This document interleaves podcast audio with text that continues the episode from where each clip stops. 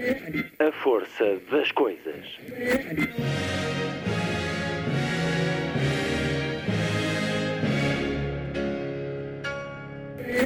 Welcome to the 109th last night of the proms.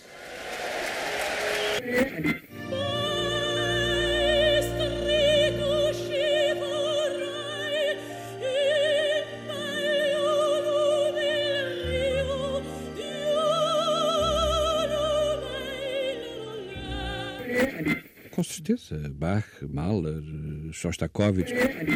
Um programa de Luís Caetano. Na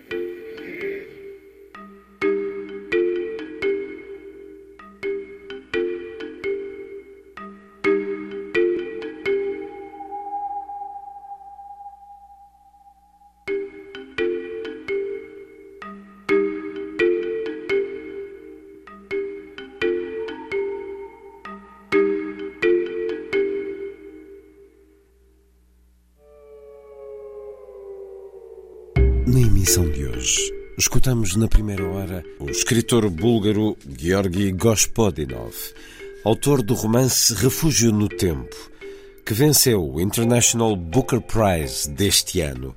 Livro com a tradução de Mónica Boneva e Paulo Tiago Jerónimo, acaba de ser editado pela Relógio d'Água. Um romance que nos traz uma enigmática figura que cria clínicas do passado para quem está a perder a memória. Mas esses lugares tornam-se uma obsessão global e uma forma de anestesia das sociedades. Aqui a perda da memória passa muito pela oportunidade ou estratégia para que ideologias ou políticas do passado voltem a vigorar, a convencer as pessoas, porque já não há memória de como foram funestas e trágicas no passado. Georgi Gospodinov escritor búlgaro, nascido em 1968, grande reconhecimento com este e outros livros, e Relógio d'Água publicará a Física da Tristeza em abril do próximo ano. O escritor foi convidado do Lisboa Film Festival. Há poucas semanas foi jurado desta edição do Le Fest e foi durante esses dias que ele, muito próximo do nosso país, e de Lisboa em particular, conversou com este programa. Aqui vamos ouvir também como os búlgaros, quando ouvem falar de Portugal, pensam em laranjas e na passagem de ano. A segunda hora, com um dos nomes marcantes da pintura portuguesa que foi também poeta. Júlio Pomar publicou dois livros de poesia, alguns eventos em 1992 e Tratado do Dito e Feito de 2003. Mas quando morreu, em 2018, deixou inacabada uma terceira obra poética que nunca recebeu versão definitiva.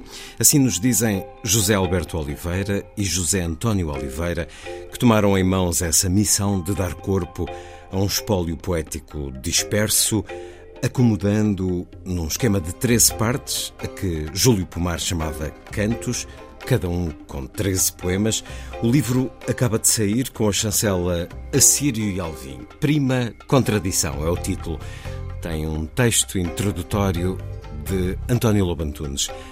Em 2012, conversei com Júlio Pomar sobre pintura e sobre poesia também. Aí lhe pedi a leitura de alguns poemas próprios Será talvez a única gravação que exista de tal, mas digo sem certeza. Recupero essa conversa na emissão de hoje a propósito deste encontro com Júlio Pomar, pintor e poeta, homem em permanente deslumbre, sem nunca perder a essencial meninice da criação. Vamos ouvi-lo sobre o desassossego da palavra e da música também, sobre o primeiro quadro vendido justamente à Almada Negreiros sobre esse encontro essencial entre a emoção e a técnica. Prima Contradição, de Júlio Pomar, com a chancela Assírio Alvi. Acaba de chegar às livrarias. Vamos ouvir Júlio Pomar ao longo da emissão de hoje. O programa termina, como sempre, com o Lilliput, o pequeno grande mundo dos livros para os mais novos, aqui percorrido por Sandy Gageiro. Sábado, 23 de dezembro. Muito boa tarde. Feliz Natal. Esta é a força das coisas.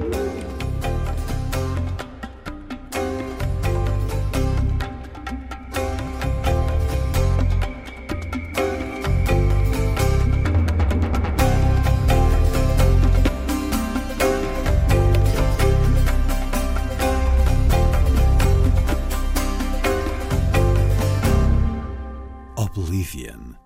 Astor Piazzolla, num arranjo para clarinete e orquestra, nas interpretações da clarinetista inglesa Sally Harrop, com a Orchestra of the Swan, direção de Daniele Rossina.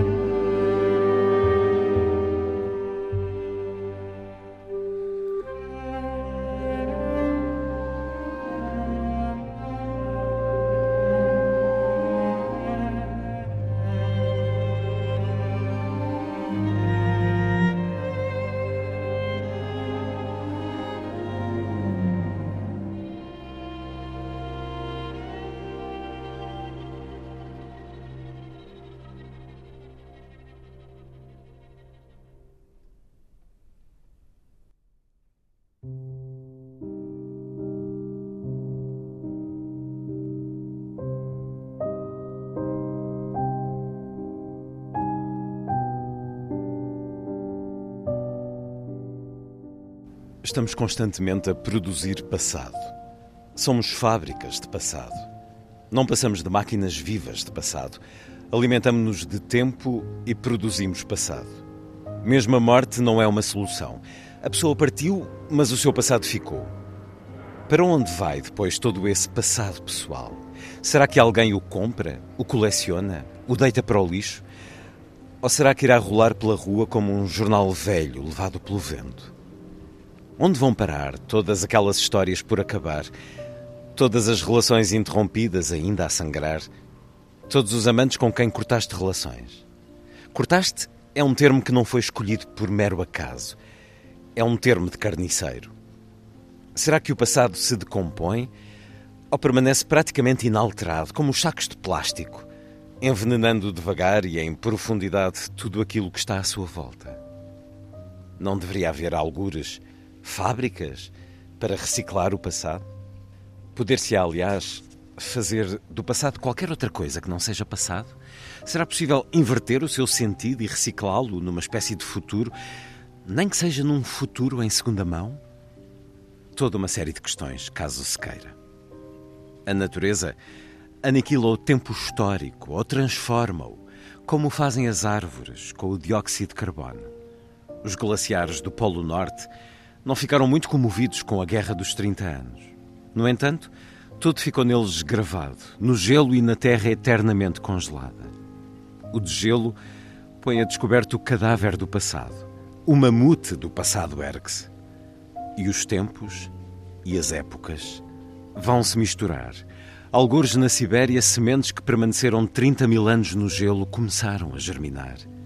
A terra irá abrir os seus arquivos sem que se saiba ao certo se haverá leitores para eles.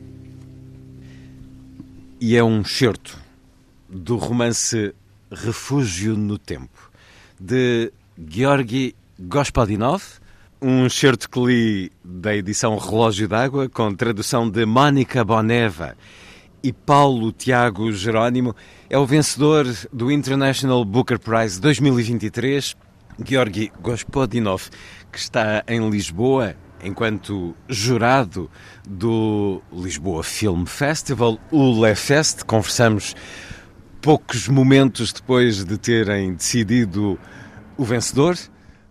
Obrigado por estar na Antena 2, Georgi Gospodinov. Podemos encontrar na raiz deste romance uma preocupação sentida por si sobre a falta de memória e a falta de conhecimento sobre o passado que marca muita da sociedade dos nossos dias? Georgi Gospodinov. Uh, hi from me and thank you thank you for this interview. Actually, uh, yeah, it's a book about the deficit of future. What what we are facing now is the real deficit of future, the anxiety of present, and that's why we're trying to look for time shelter in the past. And the book is about the dark side of the nostalgia The Dark Side of the Past. Olá, obrigado por esta entrevista. Sim, é um livro sobre o déficit de futuro, que é o que encaramos hoje, a par da ansiedade do presente. E é por isso que muitos procuram refúgios do tempo no passado. É um romance que destapa o lado negro da nostalgia, o lado negro do passado. Como procurar no passado uma gruta onde nos abrigarmos pode ser muito perigoso pode ser usado pelos políticos populistas, como o passado se pode tornar propaganda. Eu terminei o livro em 2019 e não esperava que fosse o último ano do mundo de ontem. Usei algumas metáforas, como o vírus do passado, a pandemia do passado, mas não esperava que um vírus e uma pandemia chegassem no ano seguinte. I finished the book in 2019 and I didn't expect that will be the last year of the world from yesterday.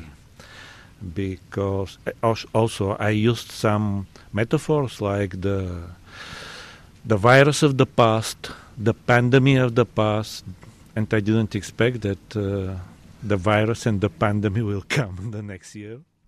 A guerra na Ucrânia, a guerra em Gaza, o regresso da extrema-direita ao poder em vários países, tudo isto é em grande parte resultado de uma propaganda que manipula o passado. About the past? Yeah, yeah. It's, uh, these wars are wars for the past. Actually, uh, this is the difference. Sim, sim. Estas guerras são guerras pelo passado. Como se o quisessem impor, regressar a ele. Tal como o Brexit, que foi um referendo pelo passado. Tal como a eleição de Trump. O seu fazer a América grande de novo é um ponto de viragem para o passado. Mas o passado pode não passar de propaganda. They want to gain again the beginning of the 20th century when these parts were part of the Soviet Empire or the Second World War. So uh, this is uh, also Brexit. Let's say in 2016 was also a referendum for the past. Also, the election of Trump was the beginning or the high point of this uh, "Make America Great Again," for this turning point to the past. So the past could be propaganda. Tudo isto transforma o futuro num lugar estranho e inquietante. Há quem queira regressar ao passado porque tem medo do futuro. Yeah, uh, we had a lot of future before. and, uh, I remember clearly how in 1970s, 1980s, we, we were full of good dreams about the future. Also, every propaganda want to promise a future before. I, I mean, the communist propaganda promised us a lot of future, bright future. Now, the populists promised us a bright past. Sim, antes tínhamos muito futuro. Eu recordo-me bem como nos anos 70 e nos anos 80 estávamos cheios de sonhos, de boas expectativas sobre o futuro. De antes, a propaganda, a propaganda comunista, por exemplo, prometia um futuro brilhante. Agora os populistas prometem-nos um passado brilhante. São diferentes, mas ambos oferecem cheques sem provisão. Por isso, nunca acreditem em quem vos promete o passado ou o futuro. O seu livro é literatura, aclamada e reconhecida. Mas é também uma afirmação política?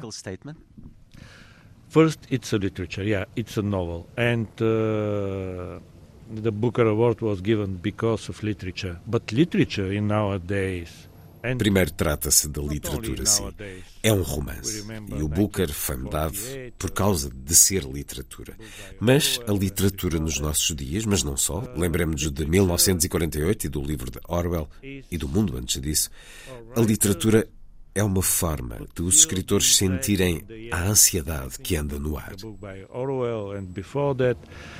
Uh, literature is or writers could feel the anxiety in the air. I think they. O espírito do tempo.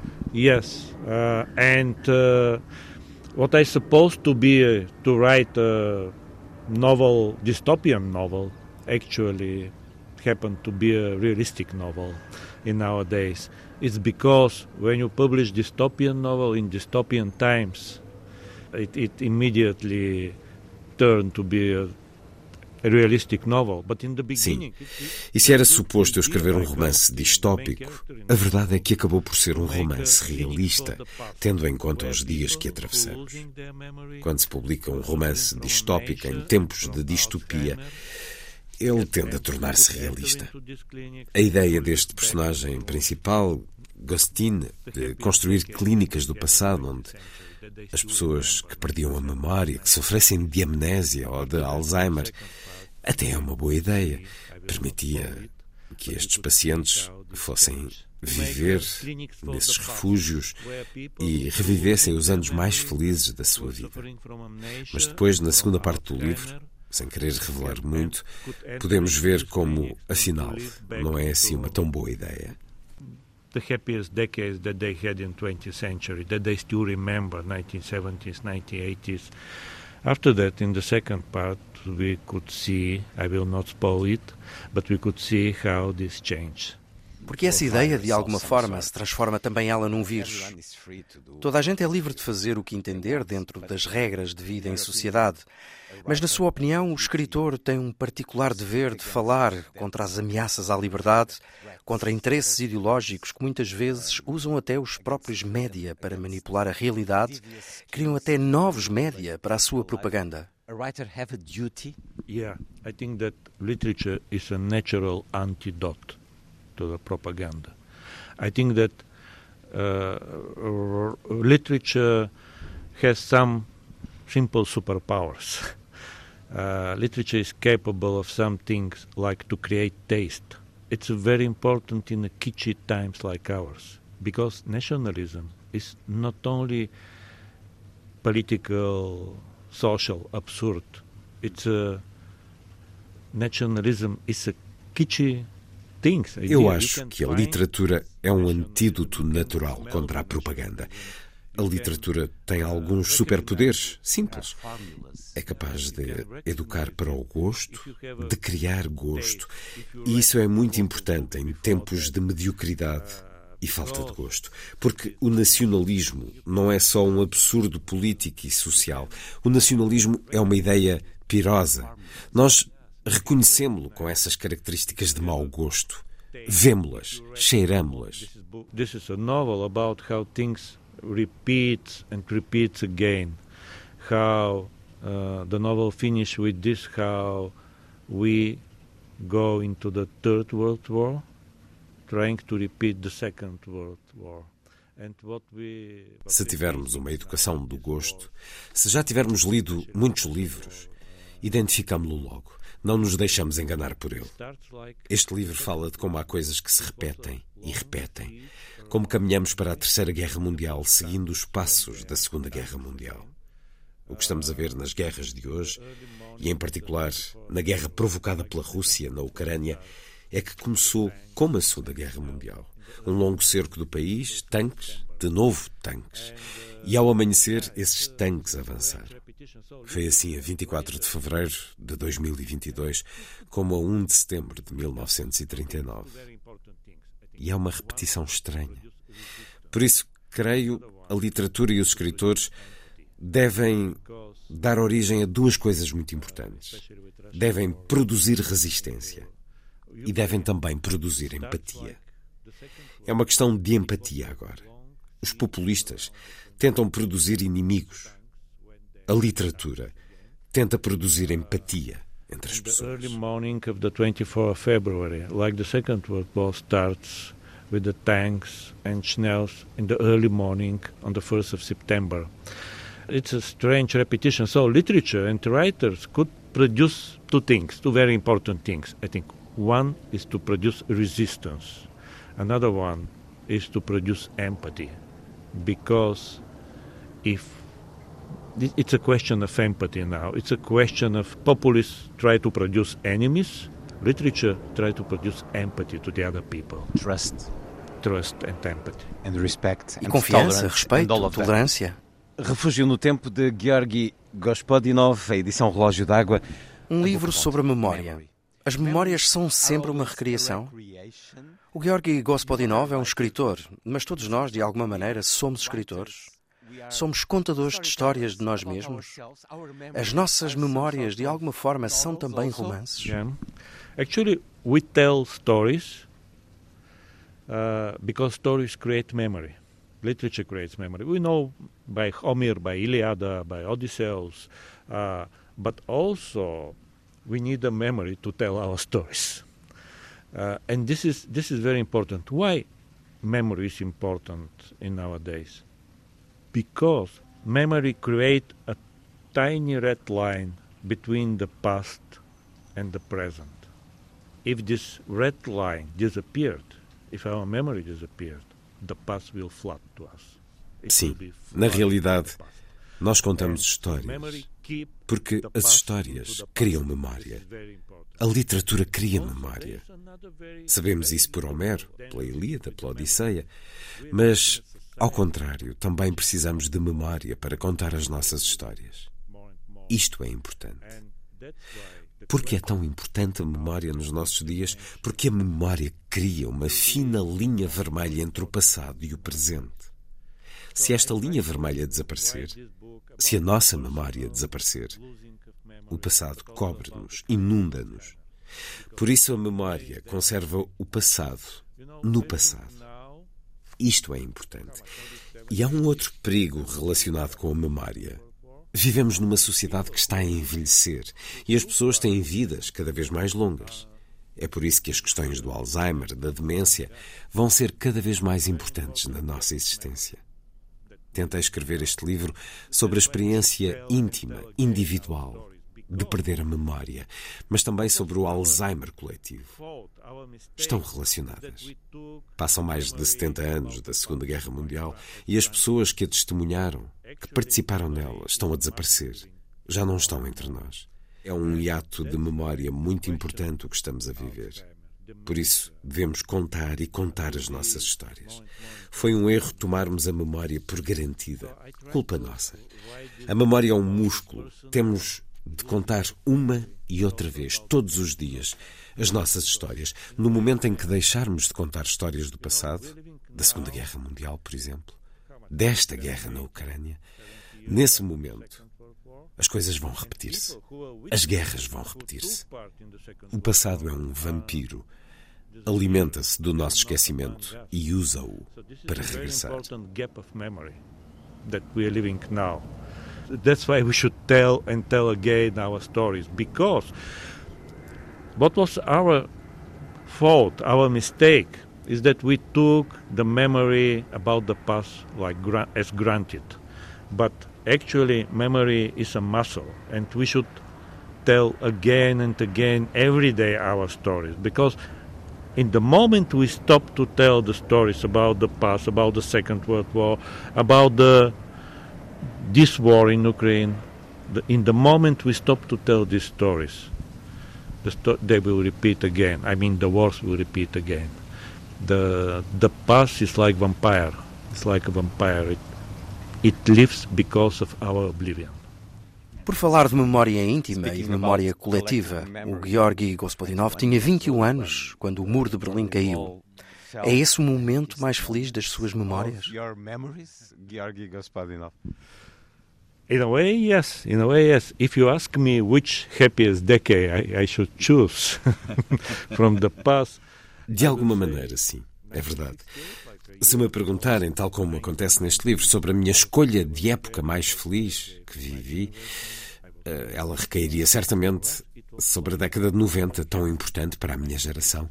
Eu tinha realmente 21 anos, quando a queda do muro de Berlim, e para nós búlgaros foi uma espécie de 68, de maio de 68, que não tivemos. 1968. Tudo era possível. Yeah, but uh, and there are many things, unfortunately, that doesn't happen, that don't happen in 1990s. Sim, mas muitas coisas acabaram por não acontecer nesses anos 90. Por isso, de alguma maneira, ela permanece. É uma década inacabada. Quer que regressemos a ela para acabar o que começamos. Still remains and still, uh, what to say, evoke us, uh, want us to, to, to go there and to It's unfinished. Yeah, to finish what was unfinished in 1990s. Diz a certa altura, neste livro, que a queixa é uma instituição para os búlgaros. Estão sempre prontos para ela. De que se queixam principalmente os búlgaros sobre o seu país hoje? I, I think we are quite similar to Portuguese in this. we love to complain. Actually, in 2011, I wrote an article in Economist which uh, says that Bulgaria is the unhappiest place in the world. Uh, Mas nisso eu creio que somos muito parecidos com os portugueses. Nós adoramos queixar-nos. Em 2011 escrevi um artigo no Economist em que afirmava que a Bulgária era o lugar mais triste do mundo, porque foi mesmo divulgado um ranking, uma lista de países em que constava eh, essa classificação, que a Bulgária era a campeã do lamento. Por isso dei o título ao meu segundo romance de A Física da Tristeza, tentando explicar essa tristeza, comparando-a até com a saudade. A tristeza búlgara tem similitudes, mas é diferente. É como a saudade, mas num outro nível. Bulgarian sorrow is uh, similar and quite different because Bulgarian sorrow is uh, saudade on the second level. E qual é o nome búlgaro para essa vossa saudade? The word is it's a beautiful short word, taga, taga. It's a short word, but when you pronounce it, uh, if our listeners now could pronounce it, they will taga. They will see how é uma bela e curta palavra, tega. É curta, mas quando se pronuncia se quem nos está a ouvir a pronunciar, vão ver que a garganta faz um movimento como se estivesse a engolir. O título original desse romance é Física na Taga. Yeah, exactly. Thank you. It's not easy to, to pronounce this uh, taga. Sim, é isso. E obrigado, porque não é fácil pronunciar esse E. Antes de ler este seu romance, Refúgio no Tempo, que lhe valeu o International Booker Prize 2023, li o novo romance de Olga Tokarczuk, Empúzio. Tal como Georgi Gospodinov, também ela evoca a Montanha Mágica de Thomas Mann. O que lhe deu a Montanha Mágica para ser uma tão clara referência no seu livro? Thank you. Thank you for this question. Uh, with Olga Tokarczuk, we are good friends, and I talked with her before uh, finishing her novel. Uh, so I think that Magic Mountain by Thomas Mann is a novel that every writer in some age facing with it need to not only need to read, need to discuss, need to fight with it if you want, uh, because this is this is one of the most important novels in the 20th century, and if you want to describe what happened now, you should you should turn back to the Magic Mountain. Obrigado por essa pergunta. Eu e a Olga Tokarczuk somos bons amigos e falei com ela sobre isso antes da Olga acabar o seu romance. Eu acho que A Montanha Mágica de Thomas Mann é um livro que qualquer escritor, em qualquer idade, devia encarar. Não apenas ler, mas enfrentar, discutir. É um dos mais importantes romances do século XX. Se quiser descrever o que está a acontecer hoje, devia voltar à Montanha Mágica. Há um capítulo que eu refiro no meu romance com o título A Grande Irritação. Penso que isso define muito bem aquilo que estamos a viver uma grande irritação, um diálogo quebrado entre as pessoas. Esta raiva fácil que surge entre os indivíduos. Para além disso, o meu livro é atravessado pela questão do tempo, tal como a Montanha Mágica. Eu acho que todo romance se faz em diálogo com outros romances escritos antes. No meu caso, A Montanha Mágica foi claramente um deles. O outro, importante para mim, foi Em Busca do Tempo Perdido, de Marcel Proust, e o poema de W. H. Auden, 1 de setembro de 1939. O poema começa de uma maneira que se aplica muito aos nossos dias. Estou sentado num dos bares da Rua 52, assustado e sem rumo. Every novel is a kind of conversation with other with other novels that were written. One of them was Magic Mountain, another one was uh, Marcel Proust's novel, which was also important for me, and W.H. Auden's poem September 1st, 1939, which starts in this way, also very, very similar, uh, typical for our days. This poem starts like this. I sit in one of the dives of 52nd Street, uncertain and afraid. Podemos lê-lo também no seu romance, tal como as outras referências que mencionou. Estamos sempre aos ombros de gigantes. Vamos a outro momento deste livro, quando muitos países fazem referendos entre a população, de forma a decidirem para que época vão as sociedades voltar. E esta passagem fala-nos de Portugal. This is about Portugal. Portugal, por analogia, após um regime longo e frio que acabou com a Revolução dos Cravos, iria escolher os meados dos anos 70 para um novo início, enquanto ainda se mantinha viva a embriaguez de 1974.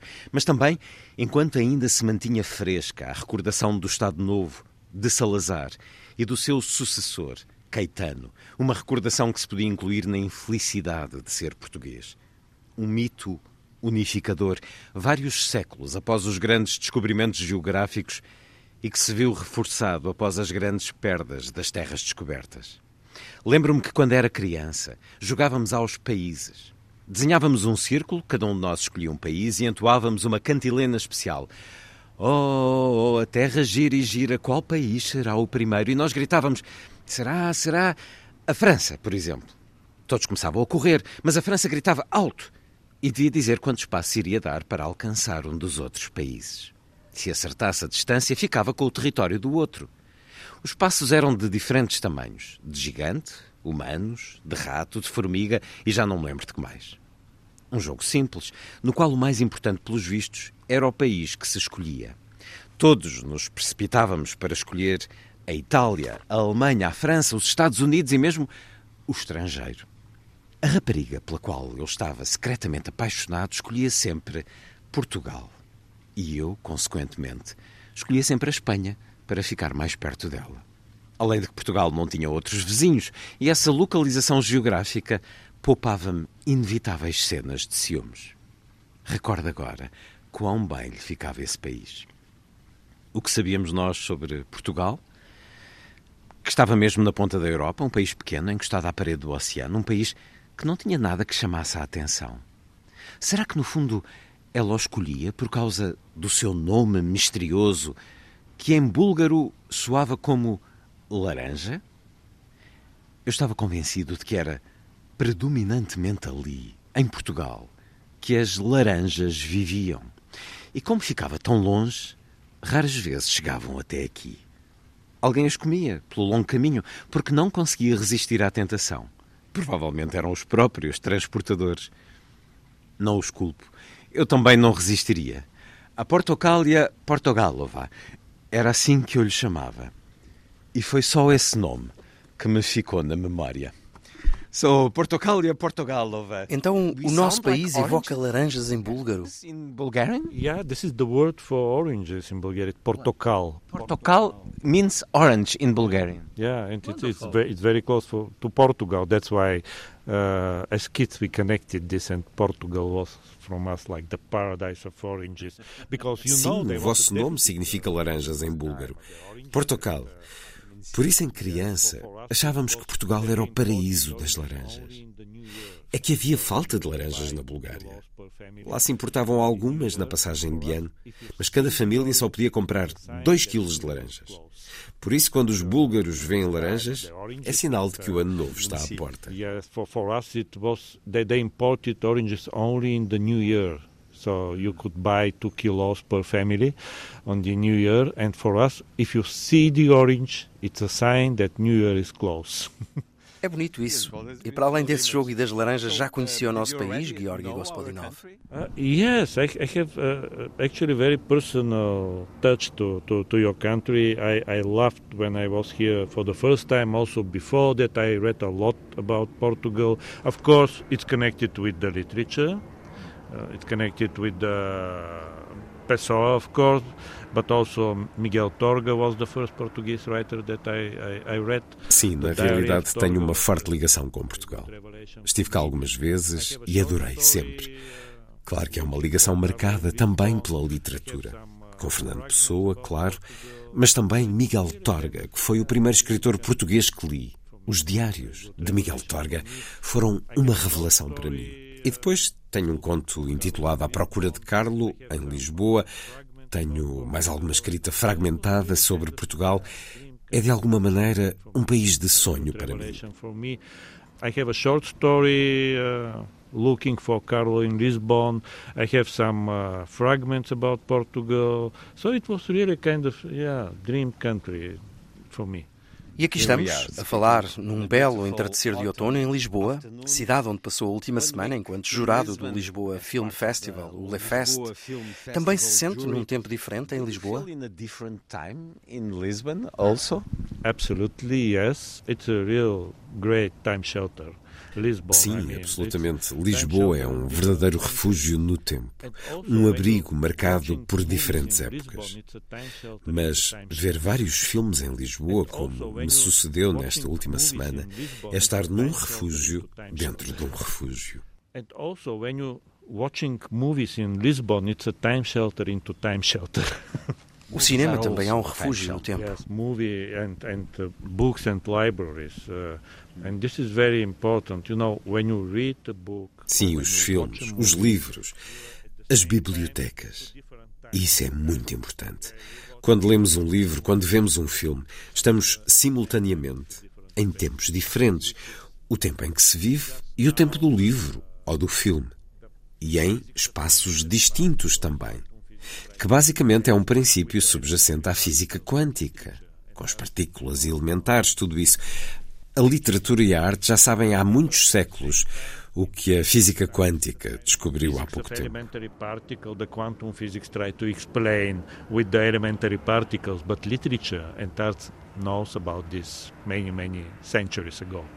Quando escreve, há cinema na sua cabeça?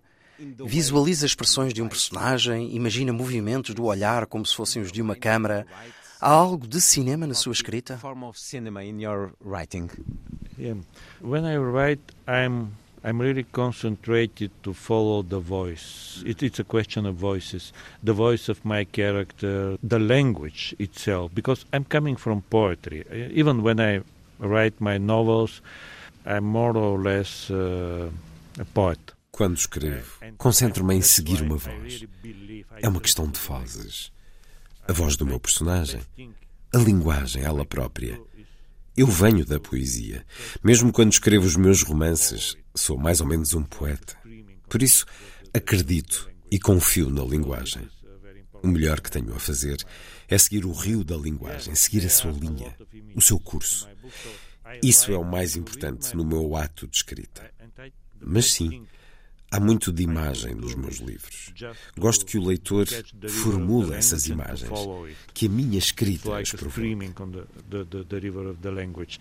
So this is uh, very important when I'm writing my my books. Yes, there are a lot of images into my books. So I like when you read my books to to have the image in your head what happens.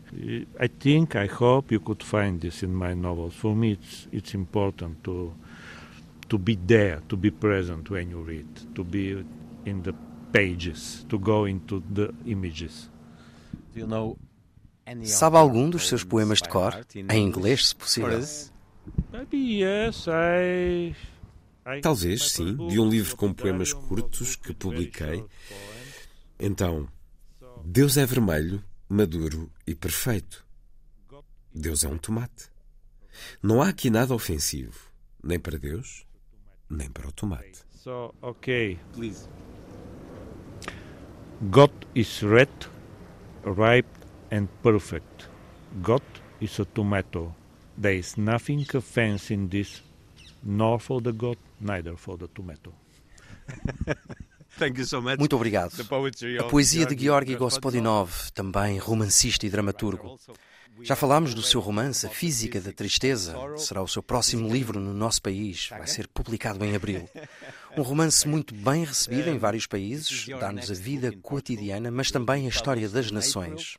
Venha daí um convite para lermos este seu próximo romance em abril.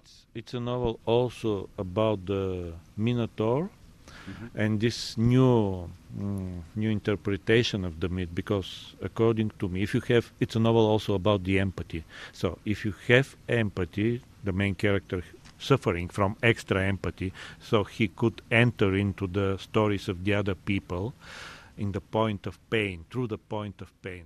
E é um romance também sobre o Minotauro e uma nova interpretação do mito e sobre a empatia. A personagem principal sofre de excesso de empatia e dessa forma consegue entrar nas histórias das outras pessoas, dentro delas mesmo, mas através da dor.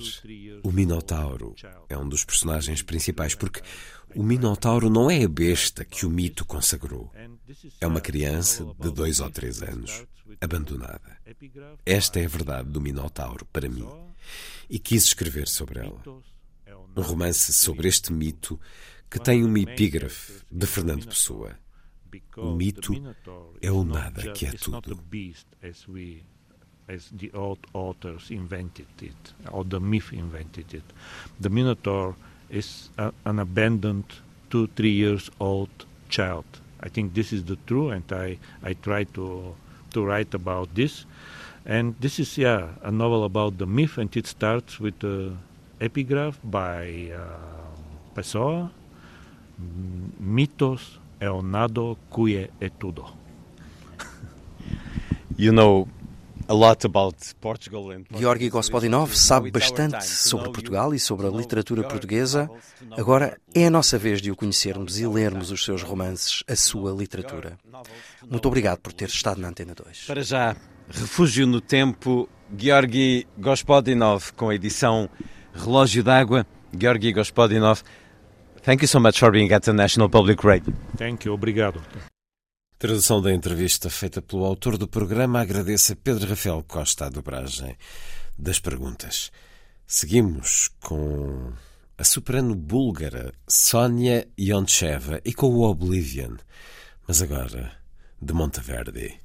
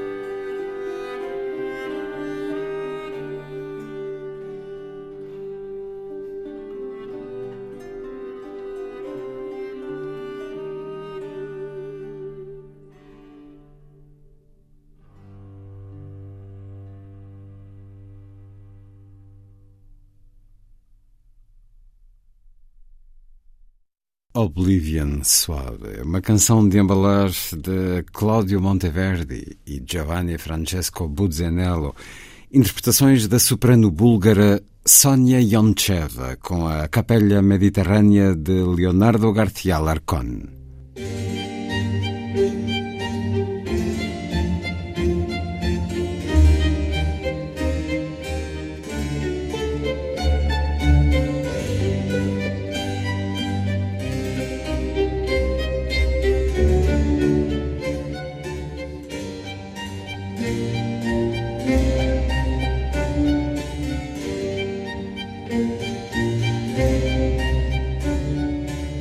Força das coisas.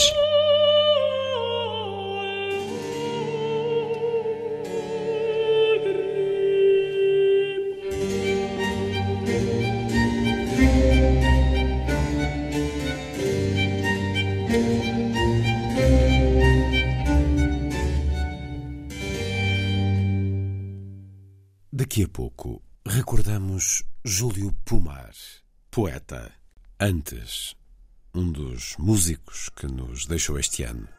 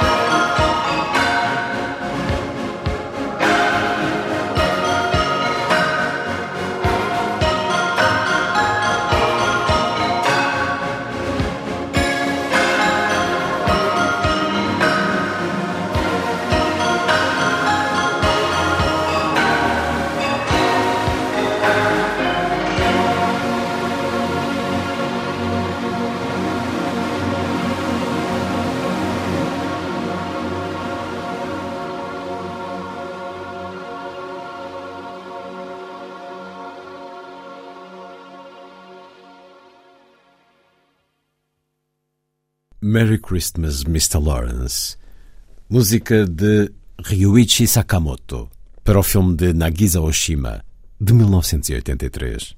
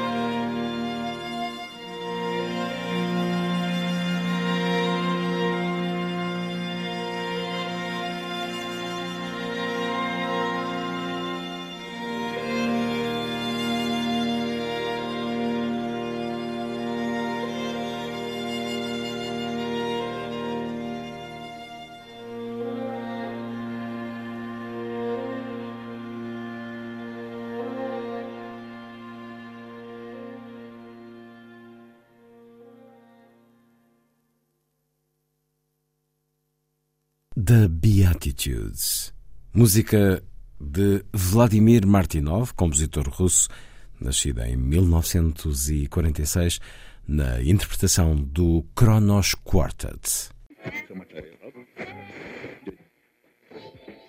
Gosta da Ronda da Noite do Rembrandt? Ah, naturalmente, naturalmente.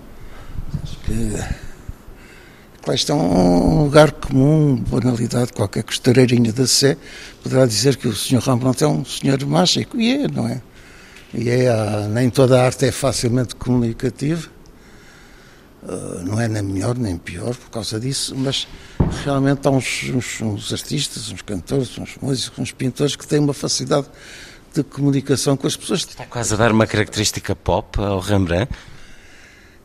Pop no seu tempo ele seria um pop, vamos lá. No seu tempo seria. Ah, no seu tempo seria. Com uma influência que acaba por chegar até hoje. Com certeza, e até veja-se, por exemplo, uma gravura como As Três Cruzes, como ele incorpora no próprio trabalho as fases do trabalho, quer dizer, ele apaga, desfaz, mas não deixa, não, não, não desfaz completamente, não é? Deixa as marcas. Isto é uma coisa muito importante, porque é uma importante além de. É, penso que é das primeiras vezes que isso acontece, que acontece voluntariamente, e, e a partir disto a gente pode começar a pensar, por exemplo, na, na incorporação daquilo que a pessoa pensa que se enganou no seu próprio trabalho.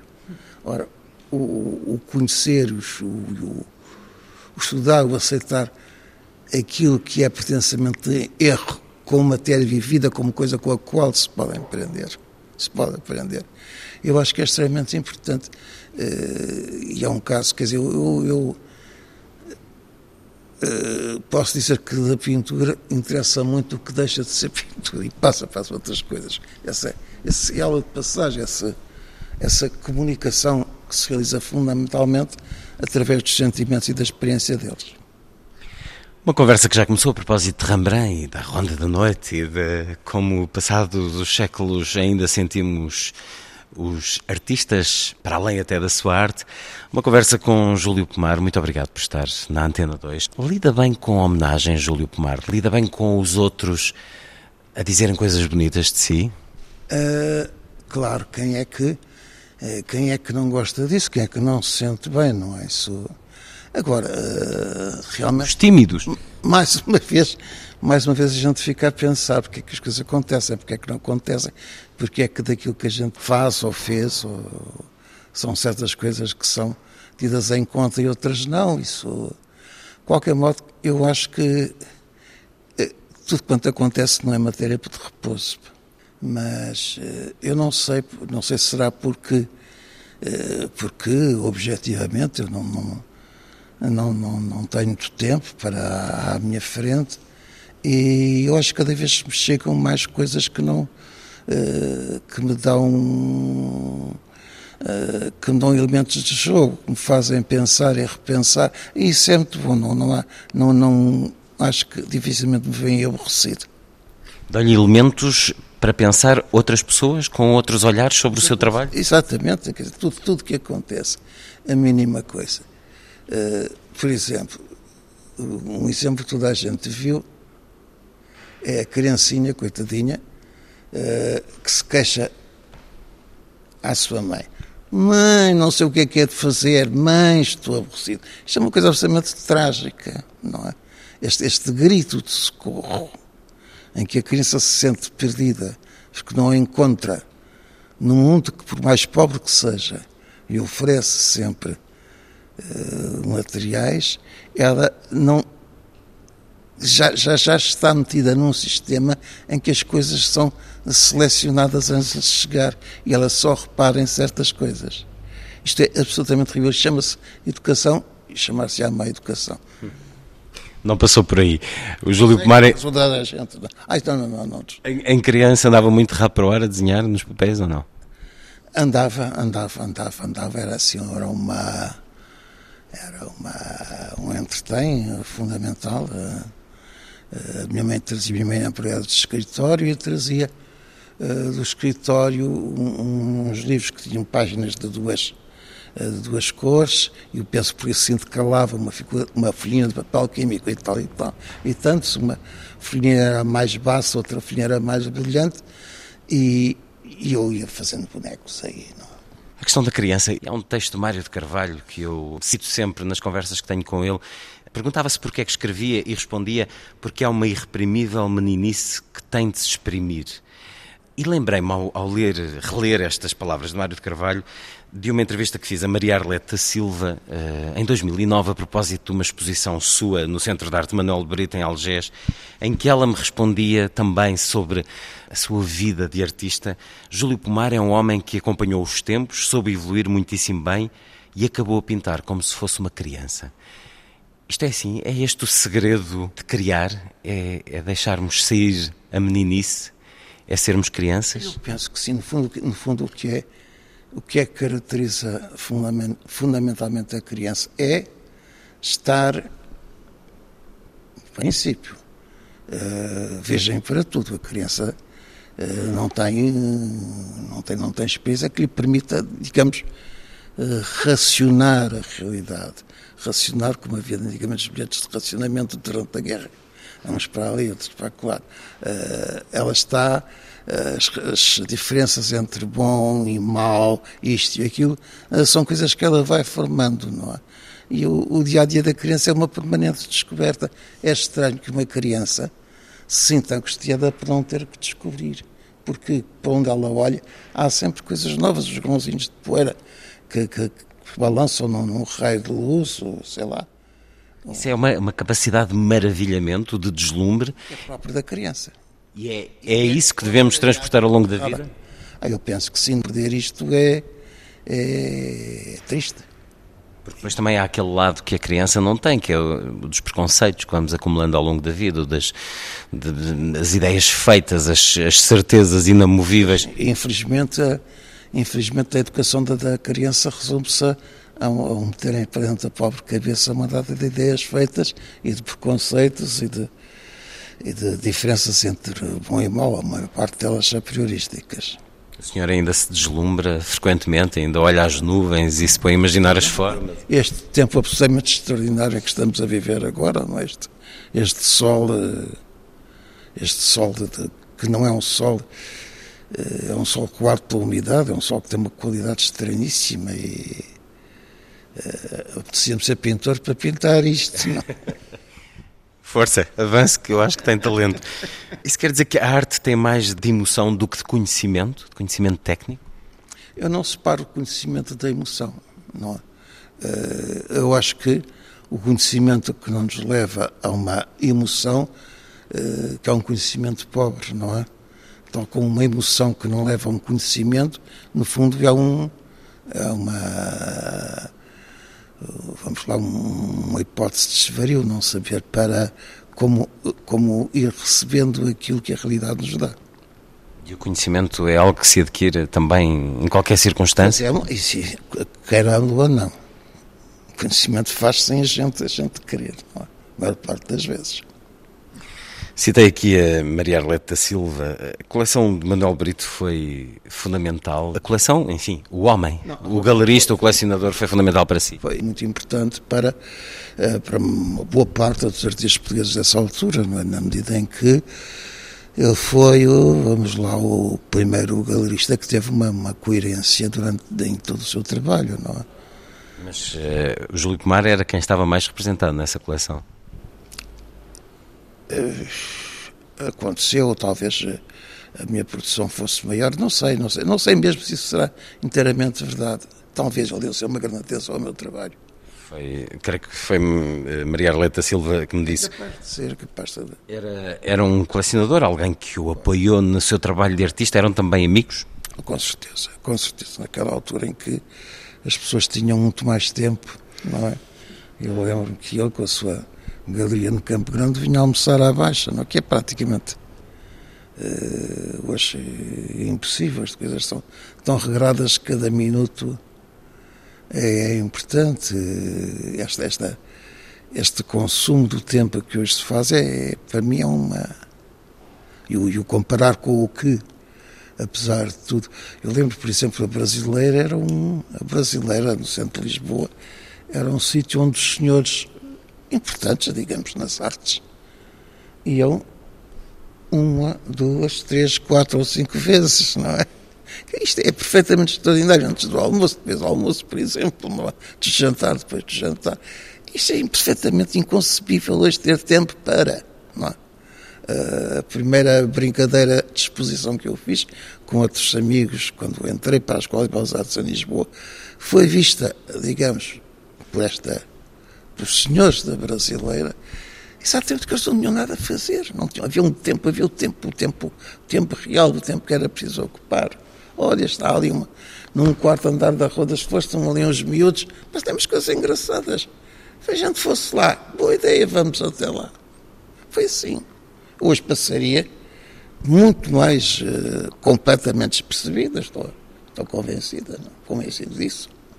Até porque, para além do tempo, hoje há uma oferta que é ensurdecedora. E, e, as pessoas não dispõem, realmente, estão, estão esmagadas pelo, pelo tempo. Não é? Mas o senhor sente-se ainda escravo do tempo na, na sua vida hoje ou, ou, está abrigado? Eu procuro, procuro defender-me, não é? Ai, sim. Tem horários? Impõe-se horários a si próprio? Não, não, não, não. Hoje não imponho horários, até porque. Não, não. Há, há ritmos, há. Há quer dizer, não me forço, não me forço. Por exemplo, se há um, um estado de fadiga, não me imponho trabalho, não é? Isso. Acho, já cheguei à conclusão que isto uma pessoa está a trabalhar fatigado por uma razão qualquer, não, não dá nada, não é? E que o corpinho precisa de ser bem tratado. Como é que é habitualmente o seu cotidiano? Estamos aqui à conversa no Ateliê Museu Júlio Pomar. O senhor tem o seu uh, gabinete de trabalho aqui mesmo em frente, creio, na Rua do Val, no bairro Alto, em Lisboa. Onde vivo e onde trabalho, não é? Vem visitando aqui muitas vezes. Uh, a... Chamam. Para entrevistas, por exemplo. Quando, quando isto está fechado à noite, vem até cá? Não, não, não, não, não, não. Então não, não saía de cá. Não. É sempre um quadro que pode precisar de ser endireitado. não, não, não. Isso venho cá todas as vezes que chamam. De resto, tenho as melhores relações possíveis com estas jovens que se, que se ocupam do, do, do, do, espaço e de, de, de animar e trazer cá a gente e acho que estão a fazer um magnífico trabalho. O que é que faz quando não pinta, Júlio Pomar? É aquilo que fazem todas as pessoas. Posso estar com amigos, posso, posso ler, posso assim. Não, não é. Não tenho assim atividades especiais. Tal como esses homens eh, há muitos anos também se sente livre para ir deambular à procura de qualquer coisa nova? Infelizmente, esse tempo livre, infelizmente, acaba por, por muito poucas obrigações que se queira ter, acaba por ser bastante raro, não é? Começa a ser raro. Lá demos a volta e chegamos à resposta da pergunta do tempo, que afinal não é mesmo assim tanto. Estamos à conversa no Ateliê Museu Júlio Pomar, este edifício que era um armazém de livros da Sada Costa, que o senhor namorava há muitos anos? Exatamente, como espaço, como, como eu calculava enfim, isto era um espaço morto, dizer, não era uma, uma. não havia gente que aqui se trabalhava, as janelas estavam fechadas. Só os pássaros. Exatamente, só os pássaros e os gatos é que tinham licença de entrar cá dentro. E uma outra vez que pude uh, ver como isso era, como isto era por dentro, o espetáculo não era muito, muito. Um, parecia Portugal a envelhecer, não é? Mas tinha os livros ainda? Os, os livros acaba, eh, enfim, acabados, quer dizer, tinham saído da tipografia prontinhos e tal, amarrados com cordéis. E assim estavam? E assim estavam, mas estavam colaborados por passas, por pombos e gatos, não é? E davam um tratamento que não seria exatamente o da leitura atenta. Não é? Ainda se conseguiram salvar alguns? Eu penso que foi tudo para o lixo. Júlio Pomar, faz preparação dos seus quadros, faz estudos, esboços? Uh... Já fiz, como toda a gente. Uh, hoje eu deixo a coisa transformar-se. E quando ela se não transforma é que uh, não é propriamente sinal de uma grande, grande, digamos, atividade. Normalmente eu gosto que as coisas se transformem e que me vão que se vão revelando, não é? Gosto de ser surpreendido. E essa mudança de, Mais desse... do que mandar nas coisas. Mas deixa que elas mandem em si? Dá, com certeza. Se elas não mandam, então, se elas não têm vontade própria, não então não vale a pena. Exatamente. Não. Porquê que isso deixou de acontecer, esses esboços, esses estudos? Por uh, maturidade? É uma maneira de trabalhar, isso há pessoas que. Eu dependo que há pessoas que têm necessidade de, de regrar e de prever meticulosamente o seu, trabalho, outras vão de transformação em transformação. Por exemplo, um, um pintor como Ramiro, cuja pintura é aparentemente a mais espontânea, cada quadro é meticulosamente estudado, não é? Com, como um menino das belas artes, não é? E, no entanto, a sua pintura parece feita de acasos. É? Um, um Picasso vivia das transformações sucessivas, não é? Se, não é, se, se verem os, todos os estudos que foram uh, feitos para a Guernica e que foram conservados, é um caso em que foram conservados Uh, Ainda estão em exposição? Estão em exposição, exatamente. São um complemento e uma magnífica uh, explicação, explicação, informação de como as coisas podem acontecer. Estava ainda a pensar nessa exposição que viçou em 2009 no Centro de Arte Manuel de Brito e Maria Arlete dizia-me então que cada sala era um momento de ruptura, era um momento de evolução. Sente isso em relação ao seu percurso? Teve muitos momentos de ruptura? Eu acho que sim, eu acho que aconteceram. Isso é uma. Uh, digamos, o próprio público constata isso quando está à espera que eu faça, faça uma coisa e aparece-lhe outra, não é? E aparece outra porquê? Porque é, é digamos, é, é consequência do, do, próprio. do olhar para as coisas e de. Uh, quer dizer, isto é como as pessoas, as pessoas quando se encontram e não se eh, não se completam, se uma se limita a obedecer à outra, não tem gracinha nenhuma. Tem que haver uma provocação, no caso entre, entre si e o trabalho? Exato, tem, exatamente. Exatamente. É tranquilo para si dar um quadro por acabado? Ui, uh, não, nunca sei quando é que ele está acabado. Quer dizer, no fundo, no fundo, o quadro é, é dado por acabado, de uma maneira geral, não há regras absolutas, quando começam a aparecer outras. Uh, outro morro na costa, não é? Mas cai, cai, cai. tenho ideia que consiga, há sempre uns quantos morros ali à volta, há sempre vários trabalhos em preparação, ou não? Sim, de uma maneira geral. De uma maneira geral. E, evidentemente, há uns quadros em que é mais fácil o, corte das amarras, o corte do cordão umbilical, do que outros, não? Isso não há regra geral. Mas é frequente haver muitas camadas de tinta? Ah, muito frequente. Precisa de trabalhar com determinadas condições? Precisa de trabalhar em absoluto sossego, por exemplo? eu acho muito mais agradável trabalhar uh, no sossego, de, por exemplo, como estou agora com obras em casa, com martelos e, e serras a chiar, isso evidentemente agora não estou sem fazer nada para não dar propriamente em maluquinho, não é? Rádio ou música, acompanham-no? A música, isso há alternâncias, há períodos em que realmente ouço música, há períodos em que uh, preciso de um silêncio absoluto. E Agora, dá muito tempo para cá, normalmente é o silêncio.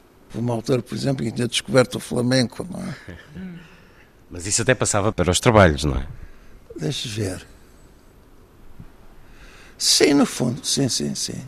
Eh, não, não sei se de forma muito precisa, mas tenho uma Sim, de maneira direta ou indireta, sim. Sim, sim, sim. E para além do flamenco, quem é que costuma convidar? Barre, por exemplo, ouvi dizer? Ah, isso é necessário.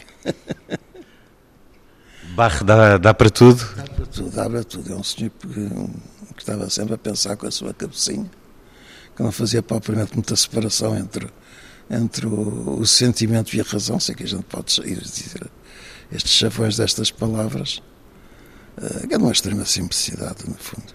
E acaba por uh, comunicar com ele enquanto pinta e enquanto o escuta? A conviver. A ópera de vez em quando também chama ou não? Não sou muito, muito, muito fanático de ópera. Engraçado. Não sei porquê, mas não sou. E o estado emocional de Júlio Pomar consegue pintar zangado, por exemplo? Se calhar consigo, mas não gosto. Se calhar consigo. Então, de maneira geral, não. Bom, no fundo também não há regras absolutas, não é? Mas prefiro realmente estar uh, uh, tranquilo e, do que haver determinações para um sítio, para um lado ou para o outro. Isso é natural. Não é? Mas uma situação de raiva, por exemplo, é capaz de o levar a, a pintar especificamente algo, a querer. A ideia é que não. Tenho a vaga ideia que não. Mas tudo isto são hipóteses, porque não é, embora por muito atentos que nós, que nós estejamos a nós próprios, não há dúvida que primeiro, primeiro ser ou o primeiro objeto a jogar às escondidas somos nós próprios, não é? Como é que divide o seu tempo entre Paris e Lisboa? É meio ano em cada cidade ou não? Não, não, não. Normalmente passava a maior parte do meu tempo em Paris. Só o ano passado é que realmente eu estive. Praticamente não fui a Paris. Não é? E, Por causa também deste edifício? Sim, também concorreu. Foi, foi um conjunto de, de circunstâncias. Espero voltar a uma normalidade proximamente, não é? Em que cidade se sente melhor? Aqui, evidentemente, tudo que se passa, tudo que acontece, uh, se liga a, a, mim próprio de uma maneira muito mais, muito mais uh, aguda, não é? Quase com um sentimento de culpabilidade, não é? Do que de, em Paris estrangeiro, não é? Mas os cotidianos são muito diferentes lá e cá? Apesar de tudo, são. Mora perto do centro Pompidou, se bem creio? Muito perto, muito perto. Moro uh, no, pleno centro do, do, do Marré, que é o, o, bairro, vamos lá, que era um antigo bairro judeu, depois um bairro de artesãos, e com a construção do, do, do centro Pompidou e, o, e, a implantação de galerias naquele, naquele uh, bairro, uh, se transformou, vamos lá, num, num bairro de moda, de, de de, com bares e de, de vida noturna. Vai muitas vezes ao Pompidou ver as exposições? Eh, muito mais, e é muito mais do que vou agora. Mas isso, as, as minhas saídas eram muito mais frequentes do que, do que são hoje, não é? Lá e cá procura ver coisas novas, nomes novos de, da arte contemporânea? Sim, sem dúvida. Tenho, tenho uma necessidade de, de informação que existiu sempre, não é? Eh, é preciso dizer que hoje o satisfazer a necessidade é mais, eh, mais difícil do, do que era havia aqui há uns anos atrás, não é? E também há menos tempo disponível, infelizmente. Encontra muita coisa que gosta? Bom, é, eu procuro as coisas de que gosto. Tenho necessidade, tenho necessidade de gostar, não é? Claro que me posso enganar e, posso não assimilar eh, coisas que vejo. Isso aconteceu quantas coisas que eu não, não, não com que não me entendia à primeira vista e, e, depois passaram a ser eh, importantes para mim, mas isso faz parte da experiência de cada um. Estes tempos que vivemos em Portugal, voltando a, a esta sua possibilidade de estar entre um país e outro, uma cidade e outra, estes tempos dão-lhe vontade de, de sair daqui mais vezes ou de não sentir tanto esta pressão que, a que estamos sujeitos todos os dias no, nas notícias, na vida cotidiana? Evidentemente que não são um fator de, de alegria, de maneira nenhuma. Mas uh, espero que, por outro lado, que seja um contribuam para um despertar de, de energias. As coisas têm sempre consequências uh, inesperadas. Eu penso, não sei se demasiadamente, de uma forma demasiadamente otimistas, que as circunstâncias atuais, se por um lado conduzem a um adormecimento, a um, usemos a palavra, um embrutecimento, não tínhamos medo das palavras, não é? é? Uma mediocratização de toda a sociedade portuguesa, vemos os valores que são postos em destaque, vamos a ver, vamos a ver como é que ela funciona, vamos a ver os cortes desabalados uh, que são dados em tudo quanto eram atividades que constituíram realmente um grande avanço para o país não é? e que agora estão a ser sistematicamente uh, destruídos. Não me parece que isto seja uma atividade nem gratuita nem ocasional. Para um homem que esteve preso vários meses eh, no antigo regime, para um homem que, que foi uma voz contra o, o fascismo, isso ajuda-o a relativizar estes tempos de hoje, porque obviamente que hoje vivemos em democracia, que hoje há uma liberdade que não existia.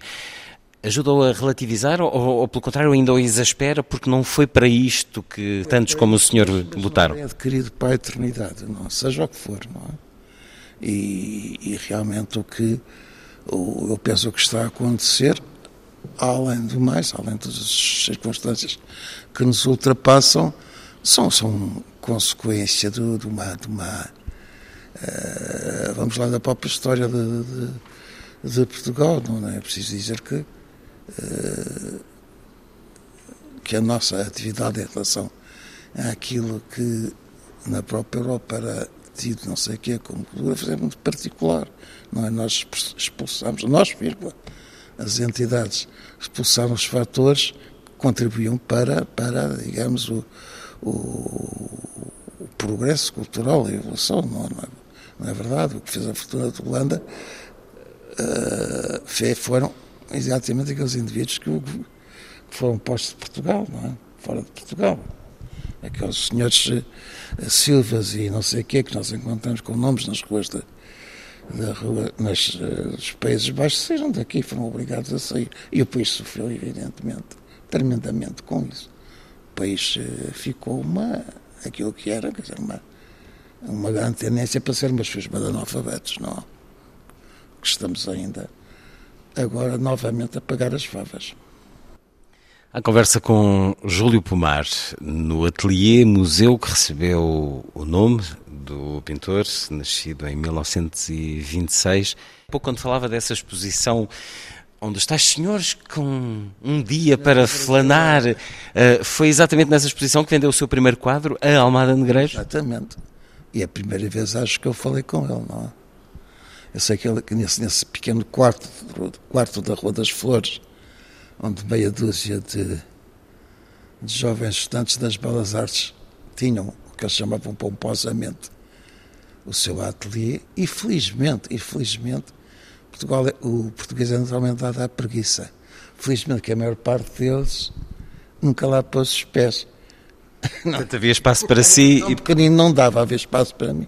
E acho eu e o Vespeiro é que aproveitávamos realmente o espaço e inclusive sendo estudantes das Belas Artes, faltávamos às aulas e estávamos ali a fazer os nossos bonecos, não é? Esse seu primeiro quadro vendido, e logo a Almada Negreiros está em parte incerta, mas ainda se recorda dele como era? Ah, recordo Descreva-nos lá.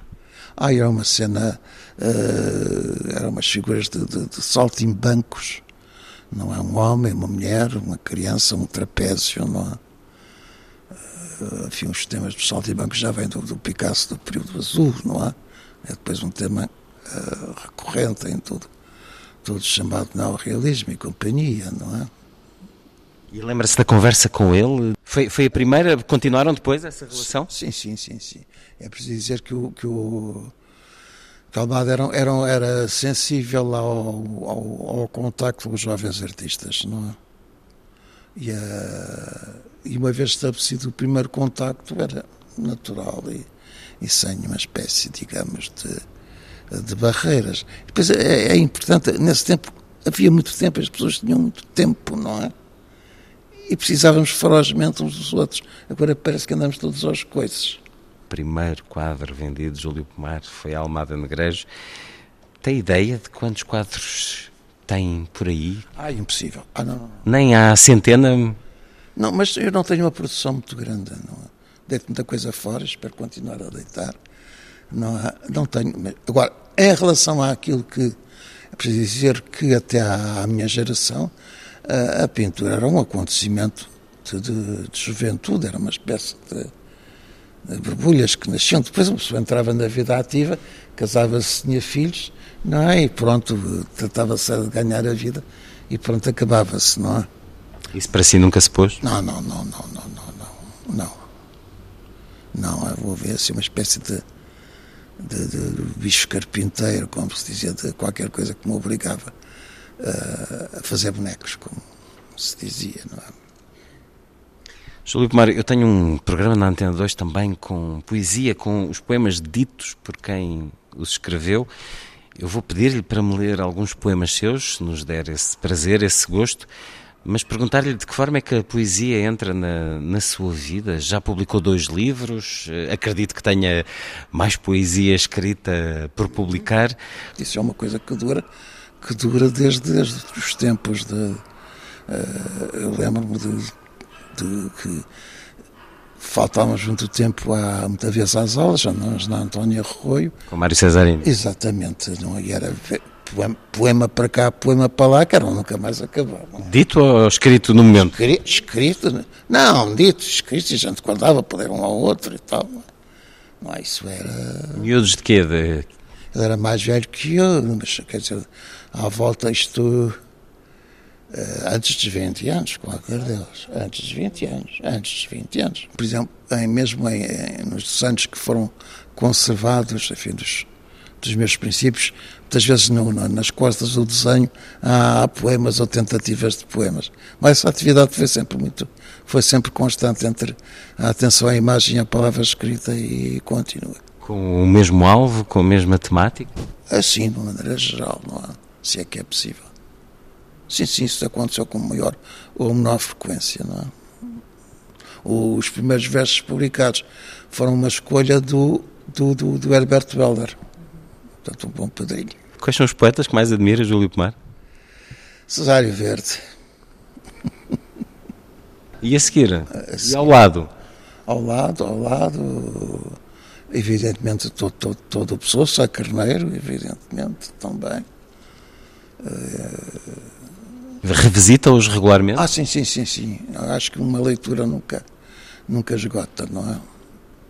Tenho aqui alguns poemas do hum, Tratado Dito e Feito.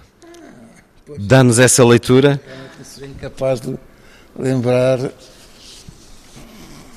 Engraçado que eu não vejo isto há muito tempo. Se a luz tivesse beiços, rir-se-ia de quem fecha os olhos para ver do claro dia apenas sombra, esquivando o perigo de uma relação íntima com a dúvida. Não ousou nunca dar-lhe o braço para não sentir o corpo dela enlaçar o seu e provar-lhe da carne o inesperado gosto.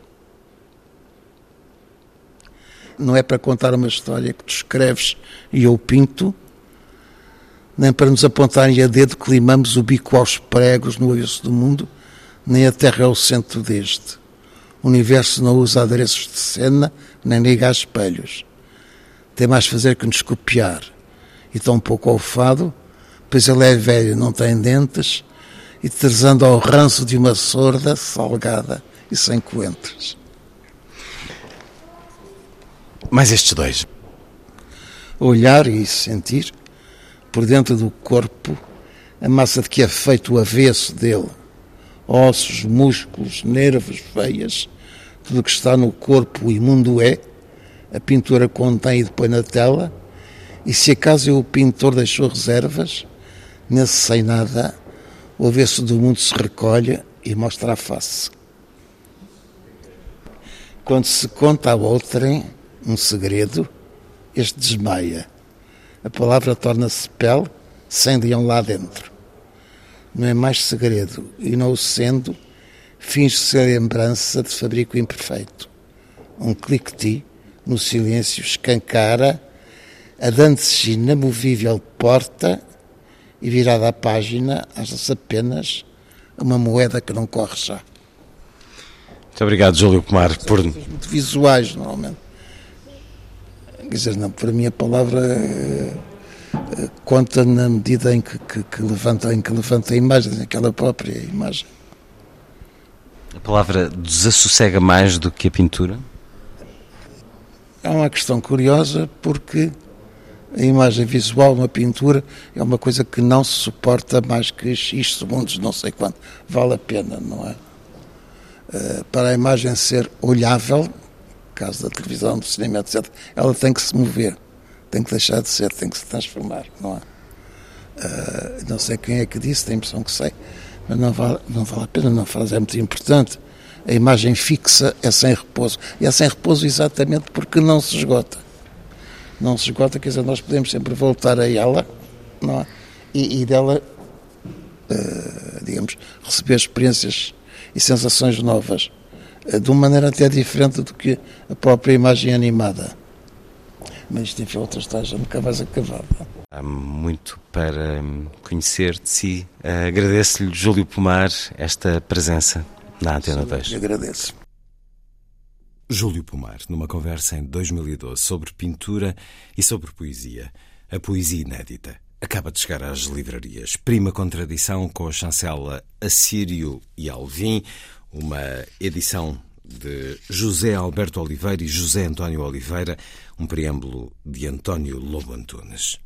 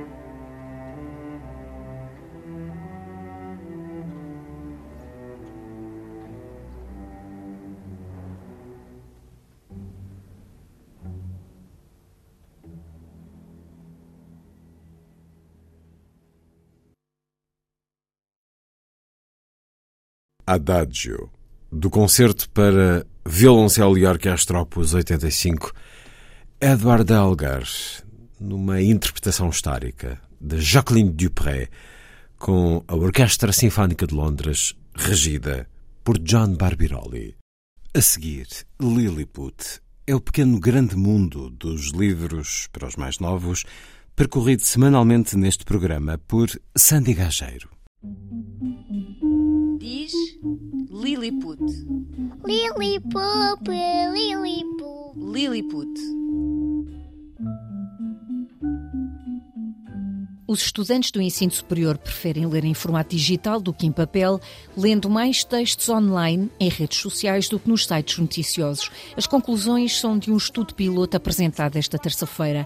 Uma equipa de investigadores levou a cabo um projeto que pretendia conhecer os hábitos de leitura dos estudantes do ensino superior, mas num universo de quase 180 mil alunos de universidades e institutos politécnicos portugueses, responderam apenas 1982 estudantes de nove universidades. Filomena Oliveira, subdiretora-geral da Direção-Geral de Estatísticas de Educação e Ciência, sublinha que estes resultados não são representativos dos hábitos de leitura. Acaba por ser, diz, um exercício piloto e apela a um maior envolvimento das instituições de ensino superior. O estudo foi apresentado na Fundação Gulbenkian. Apesar de não se poder extrapolar, mais de 90% dos inquiridos disse ter hábitos de leitura sem fins académicos, lendo livros, jornais, revistas ou textos online. Entre as quatro modalidades de leitura possível, os textos online são os mais lidos, as revistas as menos escolhidas, contou Filomena Oliveira, acrescentando que os alunos usam sobretudo meios digitais, sendo o papel a opção mais apontada para quem quer ler um livro. Entre as redes sociais, o estudo aponta o Instagram como a mais procurada, seguindo-se o X, antigo Twitter, e o Facebook. Metade dos alunos disse ler jornais, mas os sinais dos tempos mostram que a maioria já prefere o formato digital e apenas 7% ainda prefere o papel. O inquérito quis saber também se os alunos liam as bibliografias académicas e concluiu que 29% leva as recomendações a sério, mas muitos ignoram as sugestões dos professores e nunca leram qualquer bibliografia. As bibliotecas das instituições são espaços pouco usados, com menos de 30% dos alunos a usá-las, na maioria dos casos, apenas para fazer trabalhos ou estudar. A apresentação do estudo contou com a presença da Comissária do Plano Nacional de Leitura, Regina Duarte, do Secretário de Estado do Ensino Superior, Pedro Nuno Teixeira, e da coordenadora do estudo e professora da Universidade de Coimbra, Cristina Rubalo, que também criticou a dedicação das instituições de ensino superior neste projeto, salientando apenas honrosas exceções.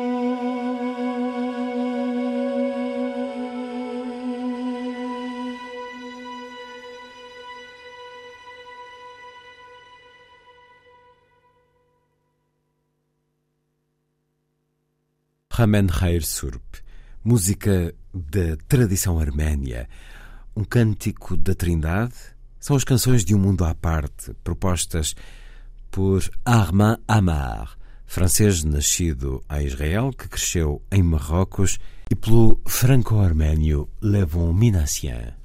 Já a seguir, na Antena 2, Tannhäuser, de Richard Wagner, o Metropolitan, em direto de Nova York, com a apresentação em estúdio de André Cunha Leal.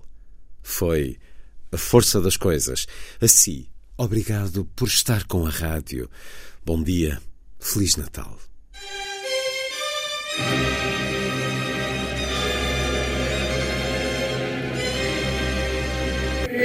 A força das coisas.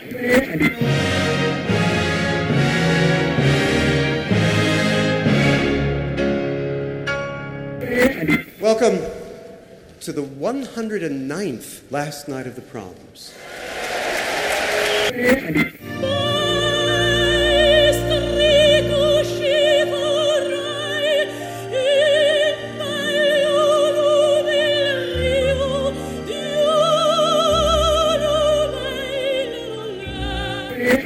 Com certeza. Bach, Mahler, Shostakovich. programa de Luís Caetano.